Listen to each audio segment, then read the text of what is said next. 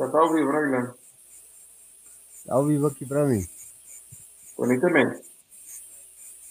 Ó, a gente tá com três pessoas. Na hora que começar, começar uma, uma quantidade legal, umas 15 pessoas, eu começo a fazer as, Tá considerações iniciais. Tudo bem? Perfeito.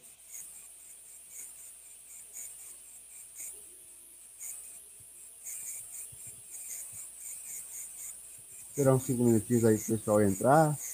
Tá? Eu vou, eu vou conduzindo aqui da melhor maneira possível. Vou tentar ser bem informal, tá, professor? Fica tranquilo.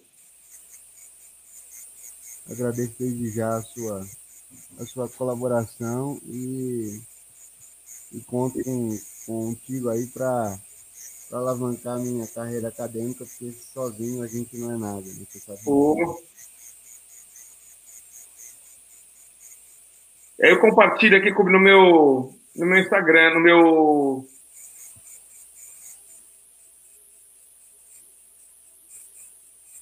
Perfeito. Deixa eu aqui.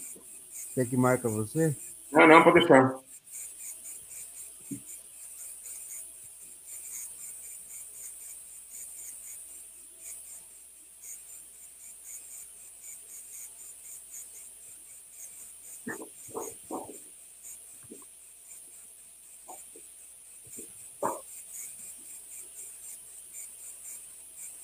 Você torce, papai? Sou cientista, né? Afinal de contas, né? Vou homenagear aqui minha cidade de nascimento. Pelo amor de Deus, cara. Sou corintiana, doente. Ninguém é perfeito, né, Guilherme? Fazer o quê, né? É igual o Denis. É, é, ele, ele é mais doente que eu ainda. Eu sei disso. Esperar dar umas 10 pessoas aqui, a gente já começa. Tudo bem? Tá bom.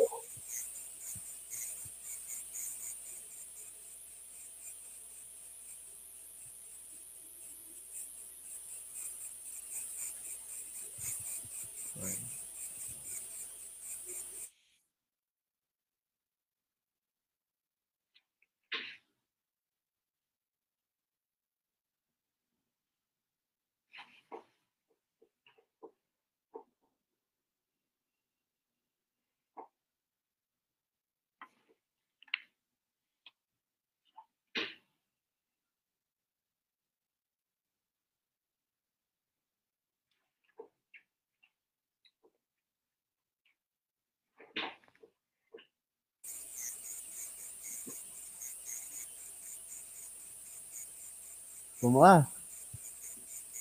Vamos lá, Guilherme. Muito boa noite a você que está assistindo o segundo programa. Direito é fácil, eu vou provar. Eu tenho a honra de receber aqui ao meu lado o Clever Vasconcelos. É, parafraseando Mário Sérgio Cortella, pensar bem faz bem. E para pensar bem, eu trouxe um cara de qualidade aqui para falar sobre um tema muito polêmico, muito difícil de ser abordado, mas que a gente vai tentar fazer da melhor maneira possível. Boa noite, Clever. Boa noite, Guilherme. Muito obrigado pelo convite, participar aqui junto com você. É uma honra enorme poder estar junto, discutindo assuntos jurídicos relevantes para o país. Olha só, o Clever tem um currículo extenso. Se eu fosse ler aqui era meia hora no mínimo, né?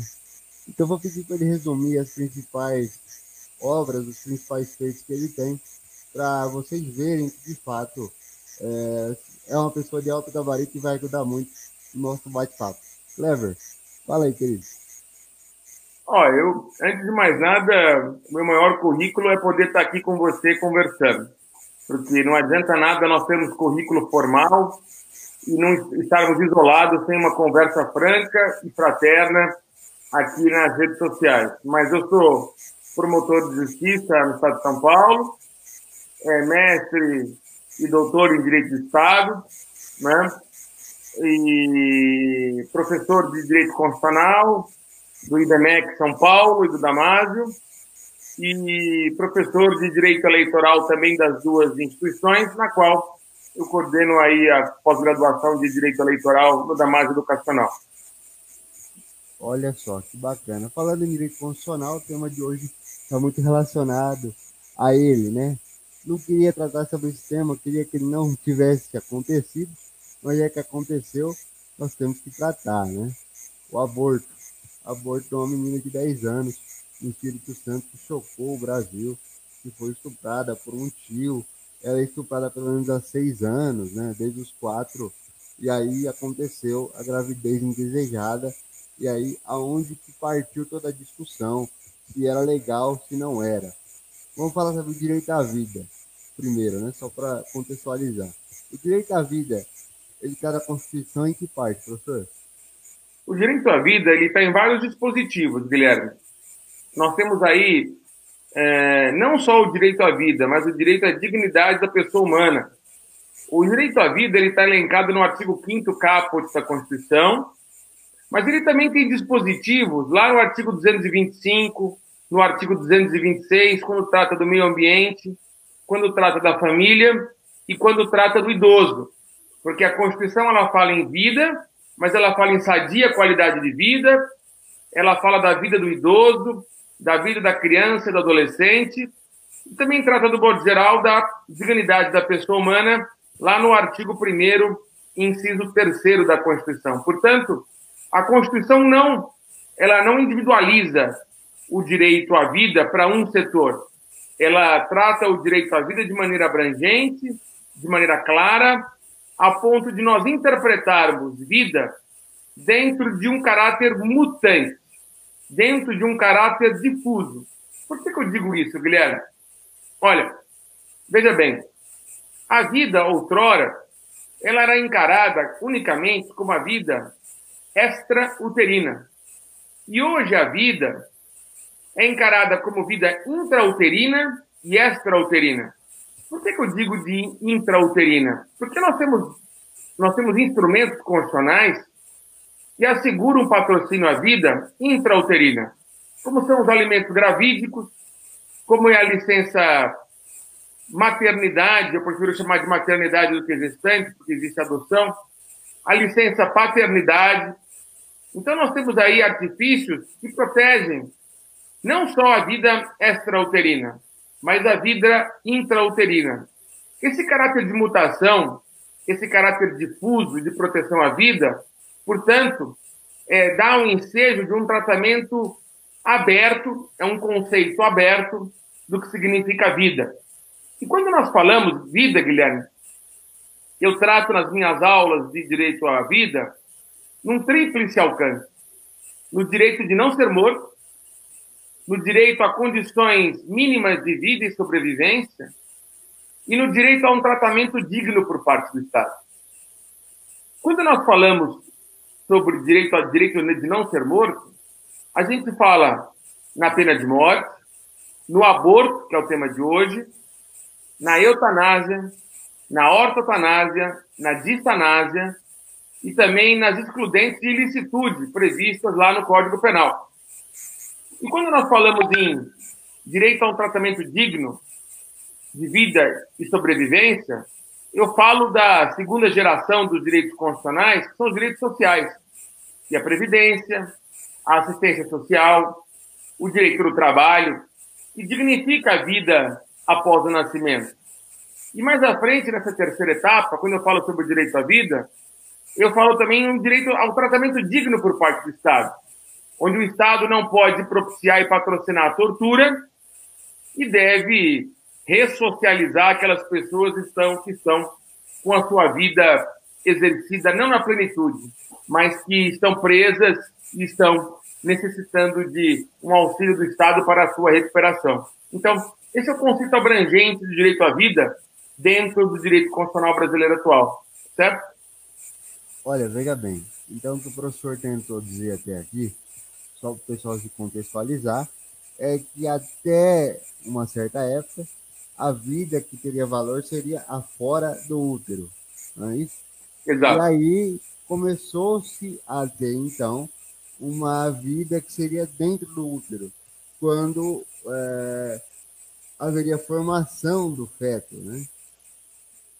E você, como promotor de justiça, promotor de justiça, para quem não sabe de um modo bem fácil, ele, ele patrocina as demandas que as pessoas é, procuram ter de acordo com o Estado. Ele é fiscal da lei, não é isso que a gente aprende na faculdade, ele é fiscal da lei. Você lidar com muitos casos é, em relação à vida, isso tem sido rotina no seu cotidiano forense ou não? Olha, durante essa, esses meus 24 anos de Ministério Público, nós trabalhamos com direito à vida em muitos setores, mas principalmente no Tribunal do Júri.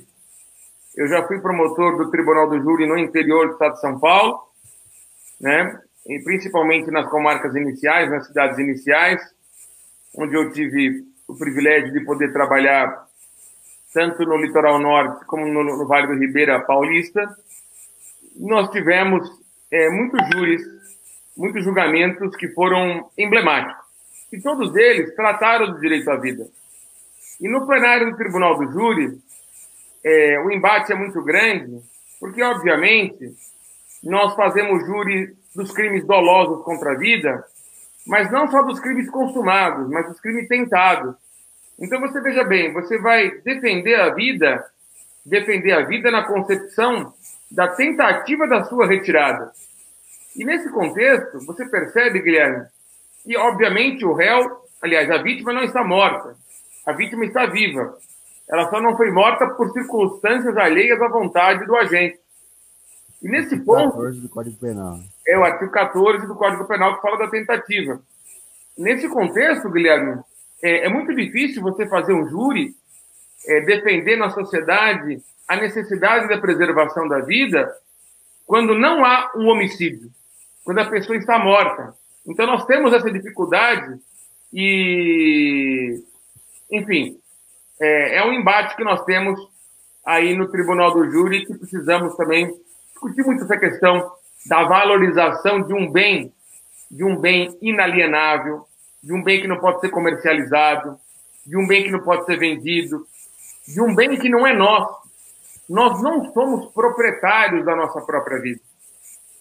Aliás, na concepção filosófica, trazendo aqui a epistemologia, que estuda a filosofia e o direito, nós temos a ideia de que, obviamente, o suicídio ele não é crime, mas a instigação, o induzimento e o auxílio ao suicídio é crime contra a vida e é levado também ao tribunal do júri. Então, são assuntos de extrema importância, além, Guilherme, do próprio aborto, porque o aborto é um crime contra a vida intrauterina. É? E temos outros crimes, como o infanticídio também, e a eliminação da vida do, da pessoa que acabou de nascer. Então, são, são temas são temas estritamente relevantes que a gente precisa levar em consideração e valorizar, sobretudo isso, em todos os lugares em que a gente anda, né? É, vou fazer um, uma contextualização aqui para o pessoal entender. Imagina uma pirâmide. Código Penal é uma pirâmide, então ele trata os bens mais importantes para os bens, entre aspas, menos importantes. Os crimes, eles são relacionados, elencados, de acordo com a importância que eles têm para a sociedade. E os crimes contra a vida são os primeiros, não é?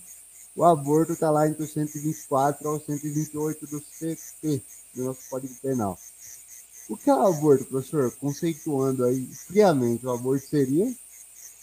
O aborto é a retirada da vida humana através de um meio artificial, artificial por terceiro, ou mesmo de maneira natural pela expelição do corpo da gestante, por quanto incompatível com a continuidade da gestação.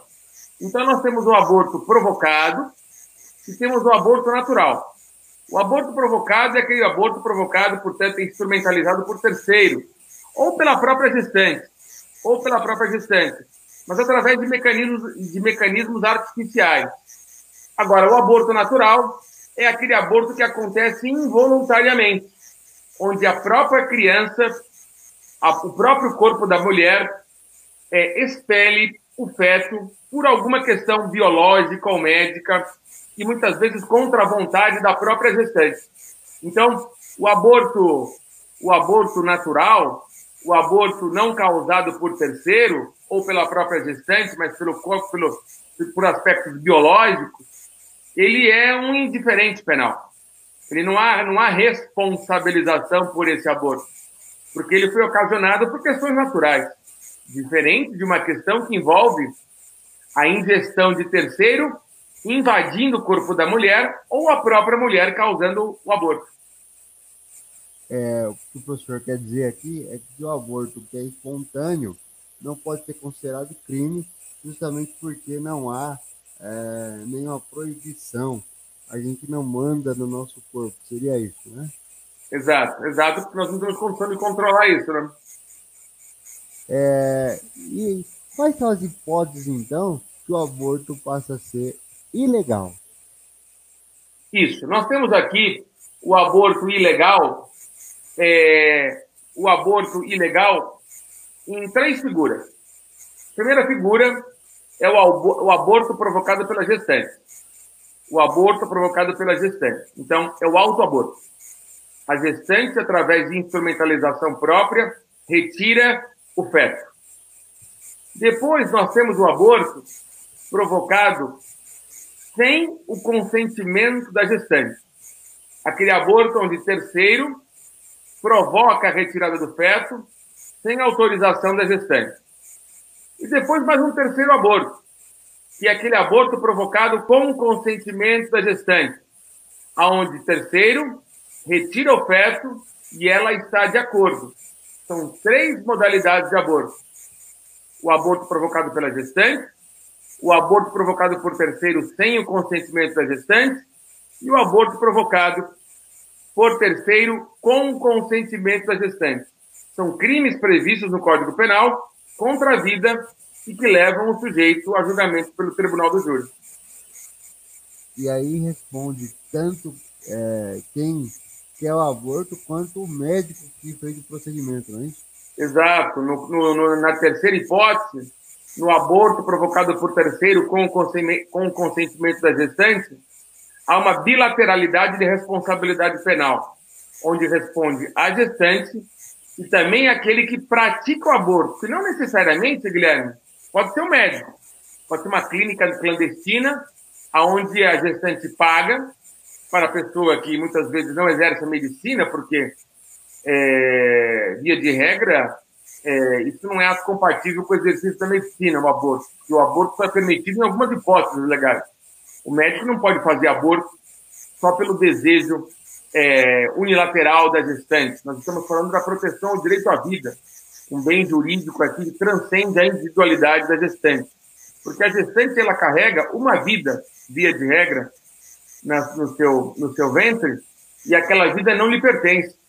Não lhe pertence. É uma vida que foi gerada que tem personalidade, tem conceituação, tem abrangência própria. E isso que o professor falou é muito importante, por quê? Porque eu vou contar um pouco da minha história, só para contextualizar e vocês verem se vale a pena abortar ou não a torta e a direita. Né? Eu nasci sete meses, faltou oxigênio no pai da minha mãe, é, teve que tirar as pressas, só para vocês entenderem. E aí tirou, eu fui para incubadora, fiquei 15 dias lá, nasci com um filho e meio, meus pais insistiram, e hoje eu sou advogado há dois anos, pós-graduado em Direito Previdenciário. Então, talvez, se alguém tivesse tomado a decisão do aborto, aliás, talvez não, com certeza não, não estaria onde eu estou. Então, o aborto, é, em condições normais, de temperatura e pressão, nunca é válida. Né?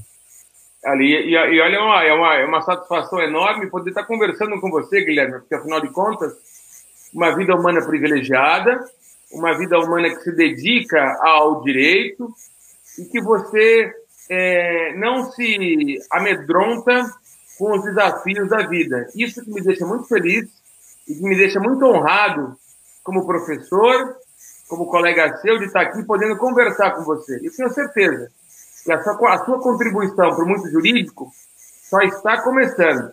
Nós temos uma longa caminhada e eu vou aplaudi-lo ainda mais. Então, uma satisfação, uma satisfação enorme estar conversando aqui com uma vida privilegiada.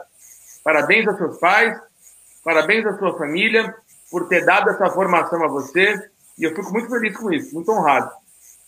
Eu tenho, eu tive, eu, obviamente, é, na minha família, eu perdi um irmão, eu perdi um irmão, não foi por aborto, foi por, por uma questão de, de, de, de morte é, após o nascimento.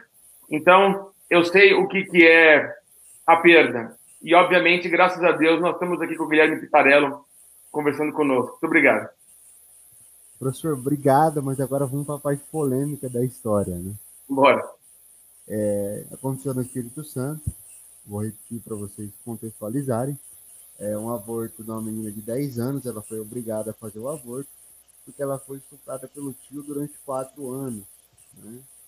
E aí começou-se um embate jurídico, católico, religioso, se o aborto seria legal ou não.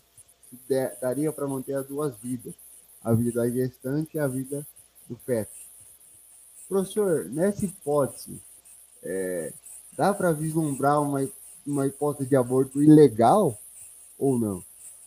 Não, não dá, porque nós estamos aí, nós temos dois tipos de, dois tipos de aborto legais, são dois abortos legais permitidos pelo Código Penal e um aborto permitido pela jurisprudência. Quais são as duas hipóteses de aborto legal?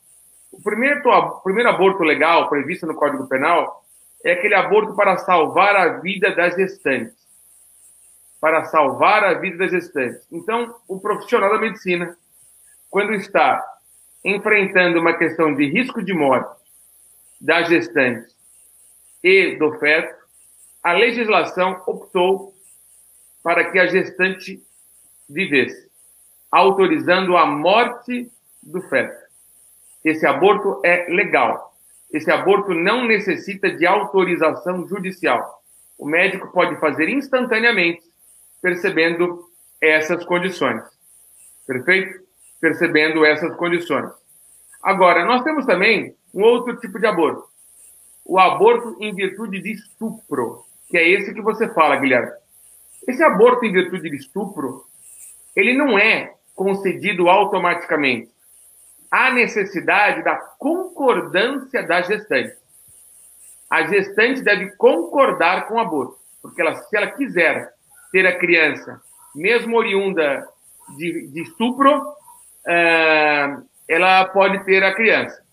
Agora, no caso aqui, a lei também fala que a, a gestante ela é inimputável, ou seja, não tem consciência do fato ilícito, né? A lei determina que o representante legal da criança concorde com o aborto. Como essa menina que você está narrando aí tem 10 anos de idade, né? O fato da realização do aborto legal, autorizado pelo Código Penal, com a concordância de algum parente que seja o responsável por ela, pode acontecer tranquilamente. Agora, deve-se comprovar categoricamente que essa relação sexual foi fruto de aborto. Não adianta chegar no hospital e falar o seguinte: olha, eu fui estuprada e eu quero retirar a criança. Não, não é isso. Tem que se comprovar a realização do fato criminoso, o aborto. Geralmente esse aborto, perdão, o fato criminoso que é o estupro, perdão. Geralmente o estupro, ele é comprovado por exame médico, por laudo.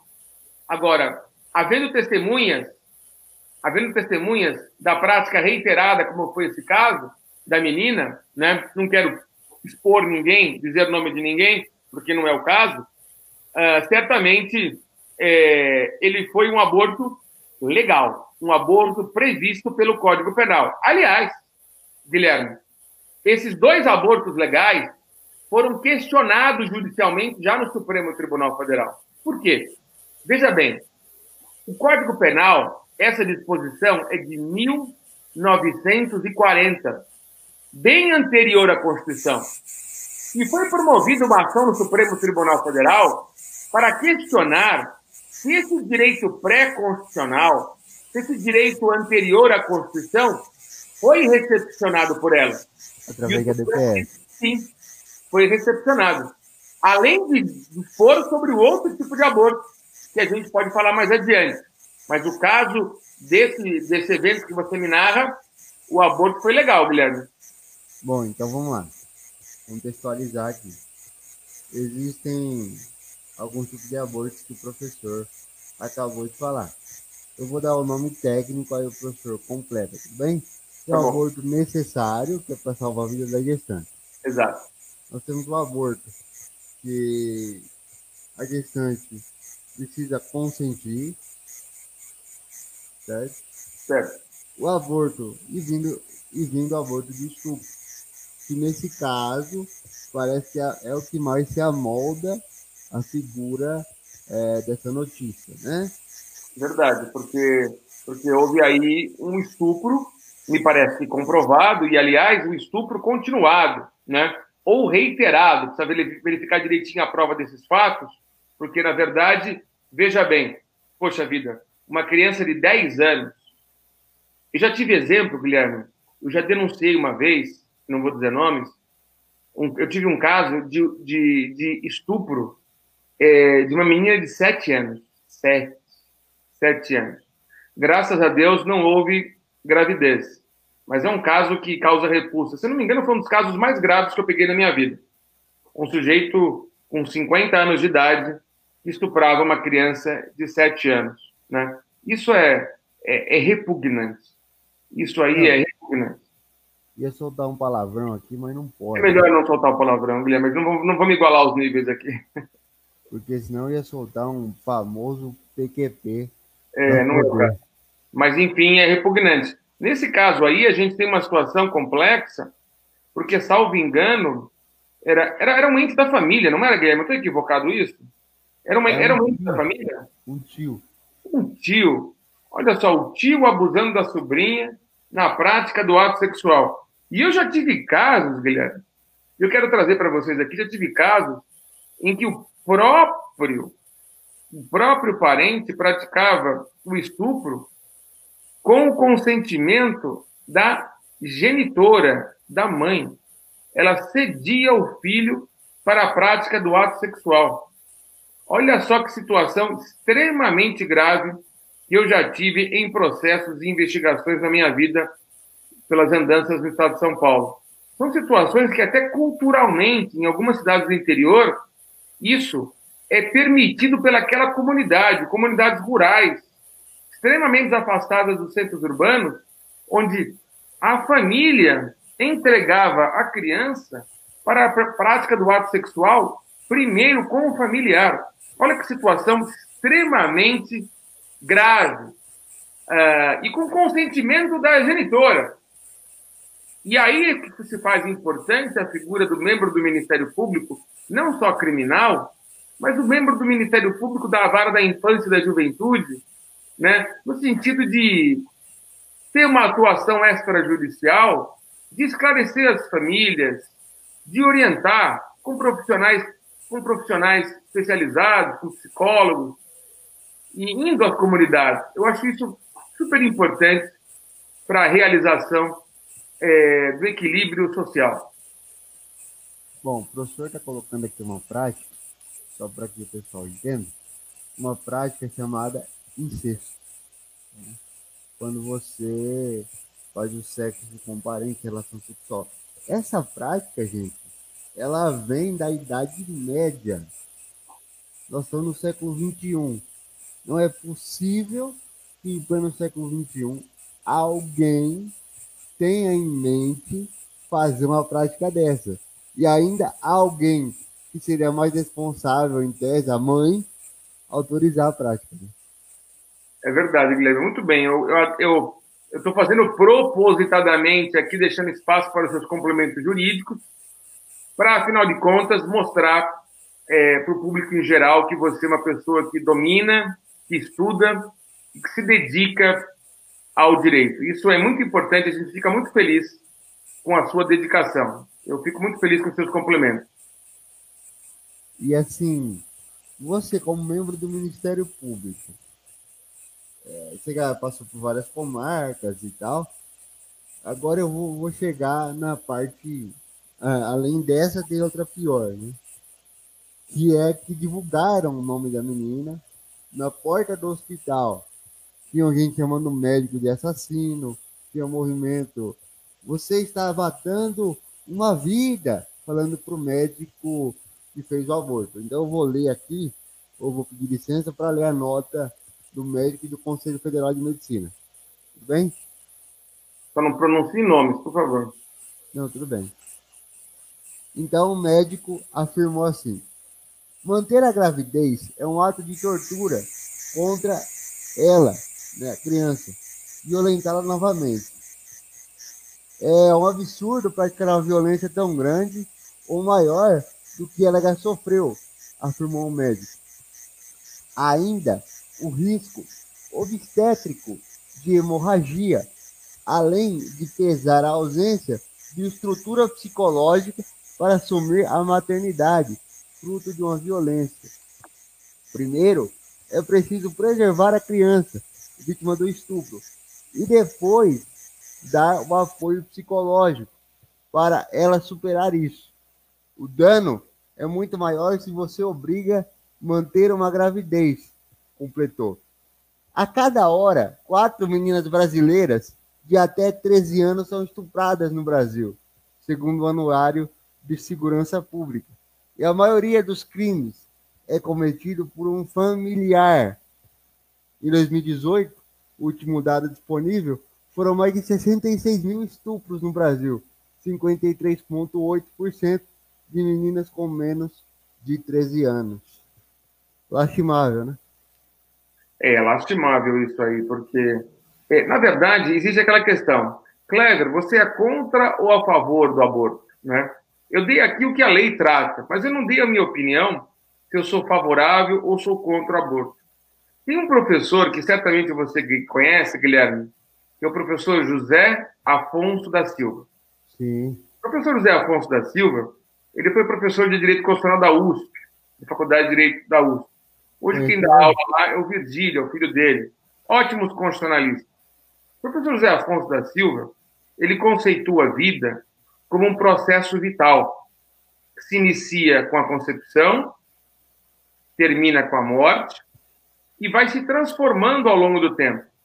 E qualquer processo, por meio externo, que atenta contra a vida humana, enfatiza o jurista, seria inconstitucional.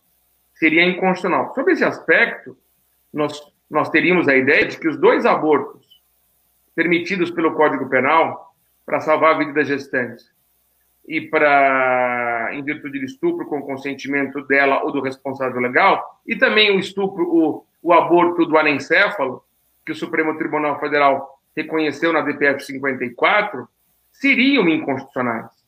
Olha, uma das características, uma das características dos direitos e garantias fundamentais é seu caráter relativo. Nós temos poucos direitos absolutos que são fundamentais. Eu trago um direito absoluto, a proibição da tortura, a extradição do brasileiro nato. Esses são dois exemplos de direitos fundamentais absolutos. Mas a maioria deles é relativo. Tanto é relativo que a própria legítima defesa propicia a autorização da morte de quem atenta contra a vida de alguém. O estado de necessidade, o exercício regular do direito, são excludentes de antijuridicidade que afastam a responsabilidade criminal. Então, eu lhes pergunto: a vida deve ser relativizada quanto ao aborto? Olha, é um tema que daria para a gente conversar aqui durante meses. Mas, de fato, eu sempre vou lutar pela preservação da vida, mas desde que haja nesse contorno dignidade. Dignidade em relação à própria criança, dignidade em relação aos familiares. Certamente, uma vida que é fruto da violência, que, é, que tem o um nascimento fruto de uma violência, é algo extremamente grave. Eu não quero polemizar nas redes sociais, eu não sou muito de polemizar em rede social, mas eu quero trazer a reflexão de quem nos assiste. Para fazer o seu próprio julgamento. Tá? Agora, como característica da minha vida em rede social, eu lhes permito dizer que a lei autoriza os dois abortos e a jurisprudência do Supremo autoriza o aborto do anencefalo. Agora, certamente, eu, como religioso, eu vou sempre lutar para a preservação da vida, mas há situações que isso fica, em alguns momentos, insustentável e a gente precisa sacrificar a vida para salvaguardar até vida de terceiro. Eu também. Eu sou católico, então sou religioso e, claro, com certeza, a vida tem que estar em primeiro lugar, mas eu vou contextualizar mais uma vez o que o professor disse, para que você que está me assistindo consiga entender de uma maneira menos técnica, até porque esse é o meu objetivo. O direito é fácil, quem fala que não é fácil é mentiroso. Né? Então vamos lá, vamos entender. Quando o professor fala que o direito à vida é relativo e não é absoluto, o que significa? A regra é que a vida deve ser mantida. Há exceções? Com certeza, tudo na vida há exceção. Se não houvesse exceção, com certeza eu não entraria numa, num lugar público, porque não haveria acessibilidade para mim. Eu sou uma exceção porque eu tenho deficiência física. O professor é uma exceção porque é, não está dentro dos padrões. O professor é careca, é uma exceção, não é? tem muita gente careca aí. Rapaz, dá problema. Inclusive tem um, tem um shampoo bom, vou te, vou te indicar depois, tá? É, é, isso é, é, aquele, é, aquele, é igual crime, é piada de direito penal, é crime impossível. É impossível, né? Tá. Então, quando a gente fala de relativização, a gente não está querendo dizer que pode tudo e nem que não pode nada. Eu, eu sou filho de italiano, né? De descendente de italiano, meu pai. Ele é policial civil há 32 anos. Ele luta contra o crime há 32 anos. E quando eu fui falar desse tema para ele, ele ficou branco, azul, amarelo e todas as outras cores. Porque ele falou, filho, eu não sei o que fazer. É, realmente é difícil demais, porque eu nasci de sete meses. Se ele houvesse optado, junto com a minha mãe, pelo aborto, é, Claro que na época era 94, eu tenho 25 anos só, embora não pareça, pareça que eu sou mais velho. Né? Eu tenho 25 anos. Você que está se classificando, hein, Guilherme? É, eu tenho, eu tenho 25 anos só. Na época, 94, não era tão, tão falado como é hoje. A mídia social não existia, né? portanto, os embates eram menores. Né? Então, eu falo assim: poxa, quando você vê uma vida é, sendo tirada, machuca, machuca. Só que, por outro lado, a você que nos assiste, como o professor acabou de dizer, a gente tem é, o risco de perder duas vidas tentando salvar uma. É aquela verdade. Existem alguns mecanismos de interpretação constitucional, Guilherme, que a gente pode usar para enfrentar problemas de bens jurídicos constitucionais como a vida como é a concordância prática ou harmonização. O que significa dizer? Nós precisamos fazer um juízo de valor na tentativa de preservação dos bens jurídicos. Quando nós temos dois bens jurídicos em confronto, nós temos que fazer com que esses bens jurídicos sejam preservados. E muitas vezes isso não é possível. Como, por exemplo, numa abordagem policial, onde você falou que seu pai é policial, vem um sujeito com uma arma, vem matar vai está ameaçando uma vítima de matar a vítima e o policial ele não vê outra solução de eu fazer uma opção entre a vida da vítima e a vida do bandido. Então o policial tem o dever de salvaguardar a segurança pública e salvaguardar e proteger a vida da vítima. Ele matará o bandido. Então é uma situação que a polícia enfrenta no seu dia a dia, né? Uma vida será sacrificada de qualquer jeito. Ou a vítima vai morrer, ou bandido. Né? Aí fica uma situação extremamente complicada.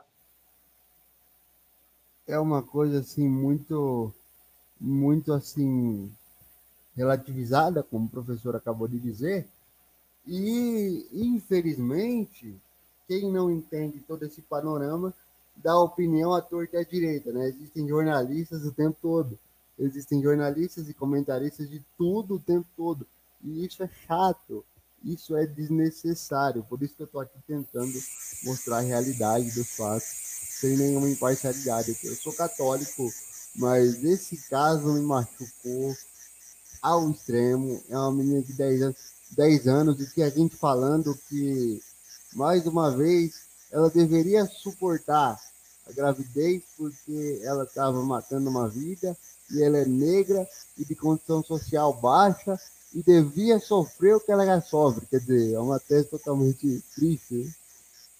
É, deixa eu fazer uma observação aqui. Veja uma pergunta, Guilherme, aqui do Eduardo Fatinati. Fatinati Eduardo né? Fatinati, é errado. Ele faz uma pergunta aqui que é, alguns mecanismos de informação tratam o estupro como uma doença.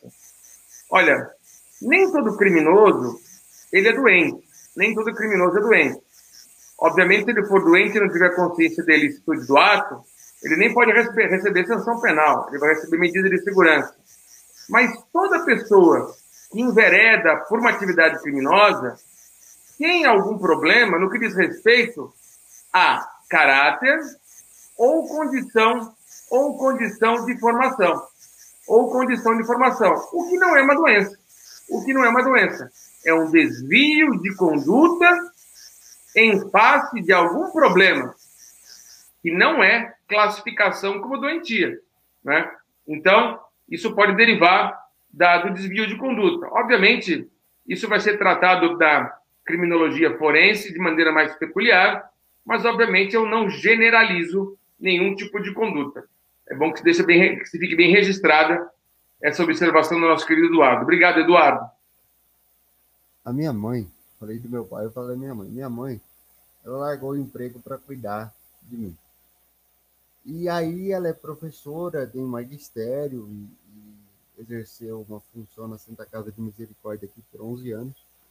E ela me ensinou com 6 anos de idade. Filho, você tem dois caminhos. O bom ou o ruim. Escolha você. Sabe? Não tem muito segredo. Não tem o que fazer. Ou você tem caráter ou você não tem. Você nasce com o seu e aprimora com o tempo. Não é muito segredo. É verdade, Guilherme. E a gente, como a gente está conversando abertamente, você mostrou aí é, as dificuldades que você passou é, e que todo mundo passa todos os dias, né? É. Olha, o ser humano, quem sou eu para dizer isso, né? Eu sou aqui é, é, aprendiz em termos de dificuldade, mas foi na, nas maiores dificuldades da minha vida que eu cresci. Quando eu perdi meu pai, quando eu era adolescente, quando eu era criança adolescente, quando eu tive alguns problemas é, por aí pela vida. Então, a dificuldade que me fez ficar forte. Então, é, é importante a gente valorizar, sobretudo, formação familiar, é, o ato digno da sua mãe de largar o trabalho para cuidar de você. Certamente ela vai receber isso em dobro por essa alegria de ter um, um filho tão inteligente, tão, tão dedicado. Né? E você, sobretudo, como agradecer essa contribuição que a sua mãe e o seu pai fez, fez a você. Isso é igual Mastercard, não tem preço.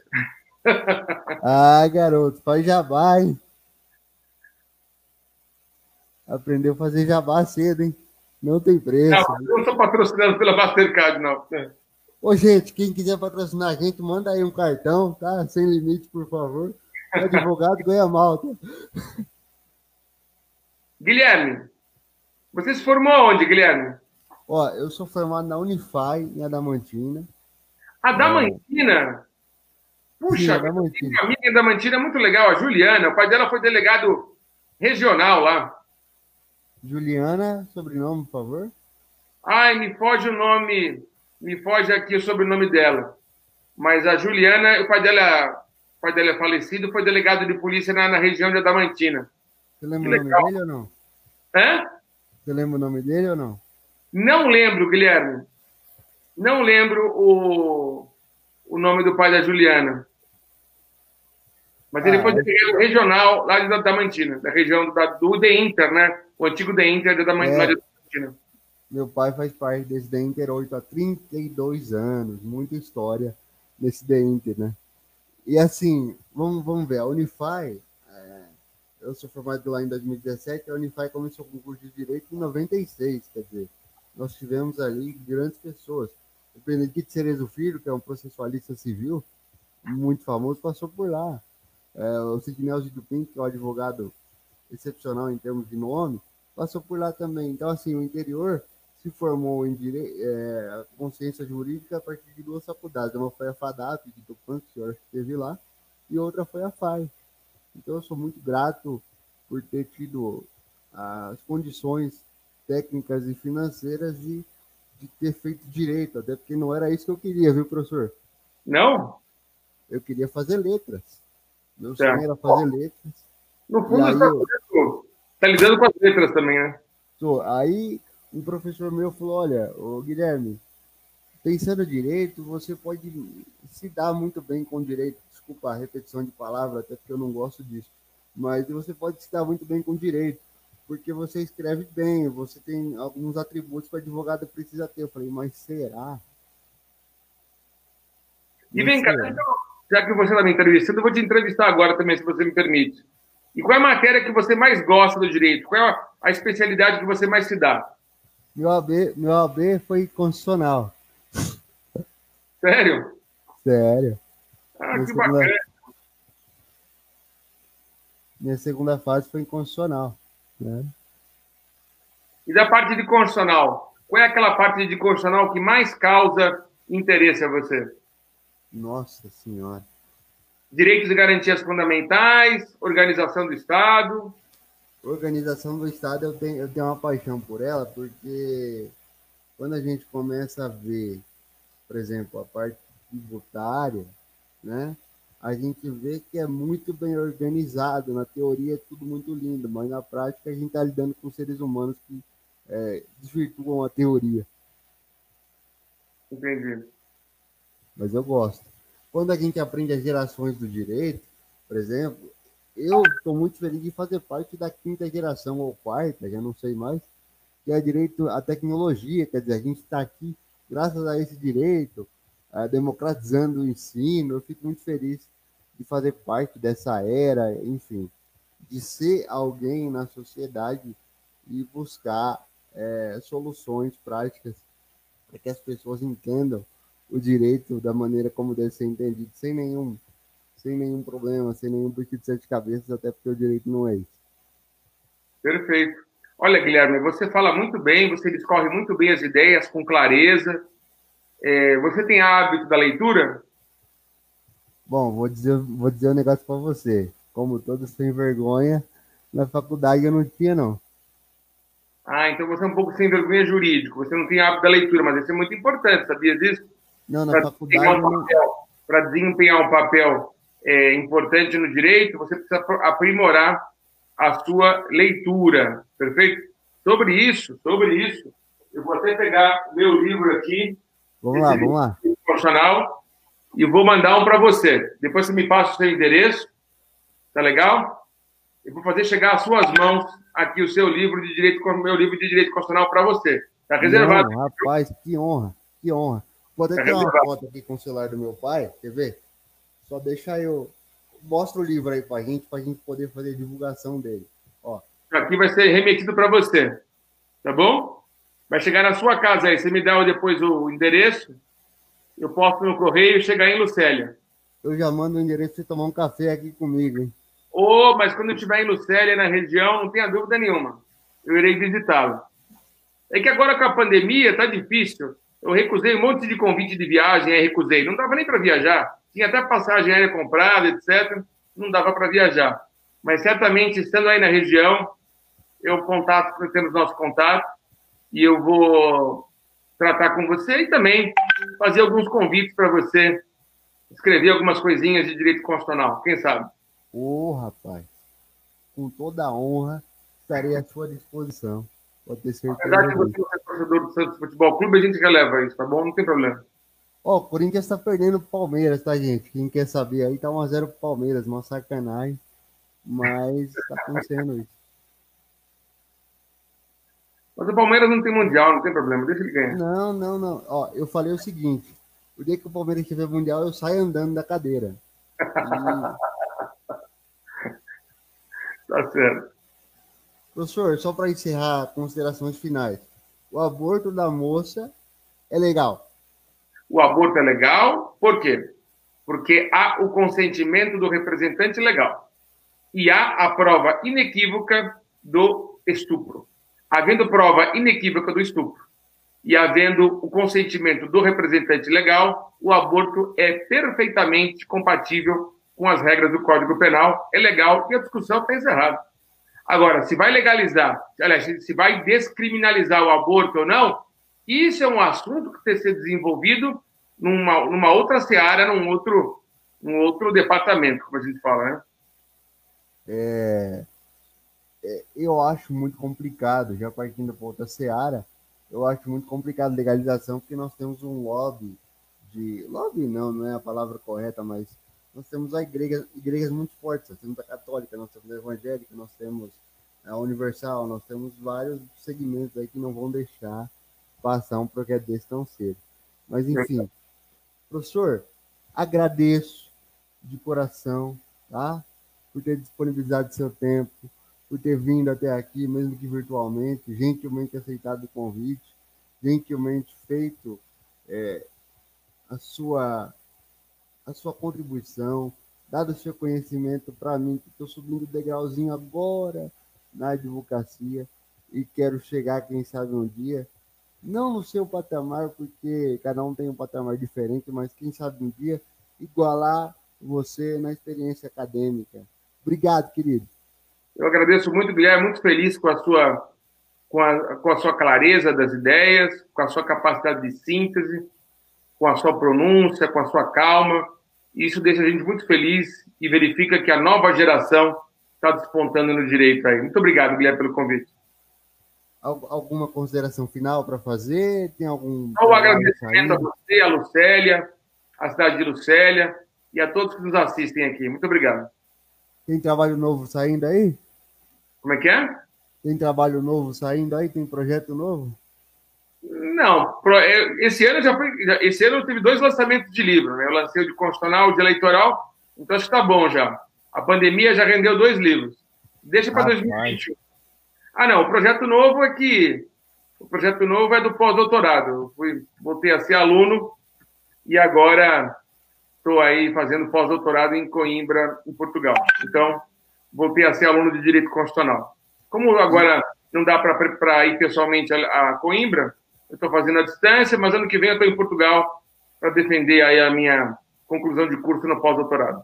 Traz um bacalhau de lá para mim, tá bom? Senhor. Um beijo, querido. Obrigado, hein? Obrigado. Fica com Deus. Obrigado para quem está assistindo. Vou ler alguns comentários aqui só. Eduardo Fatinanci, doutor Clever, quando vier a Lucélia, passe na Câmara Municipal, será uma honra recebê-lo. Né? Aí a Cristiane Silva, aqui do lado, falou assim: o que você acha sobre castração química? Pelo amor de Deus. Não vou nem entrar nesse assunto. Invasiva, não há necessidade disso. A gente não pode combater o mal com o outro. Com certeza não. Até tipo, Maria do Rosário vai saber que responder melhor. Mas, enfim, é isso. Obrigado de coração. Está convidada para mais uma live, algum assunto que você queira é, discorrer futuramente. Toda quarta-feira, sete e meia, eu estou aqui no Facebook, tirando essas duas semanas agora que eu estou de férias, porque ninguém é de ferro, né? É, está convidado para vir aqui fazer as suas considerações. Tudo bem? Obrigado, Guilherme. Um grande abraço, que Deus te ilumine, querido. Você também, querido. Valeu, tamo junto, hein? Tamo junto.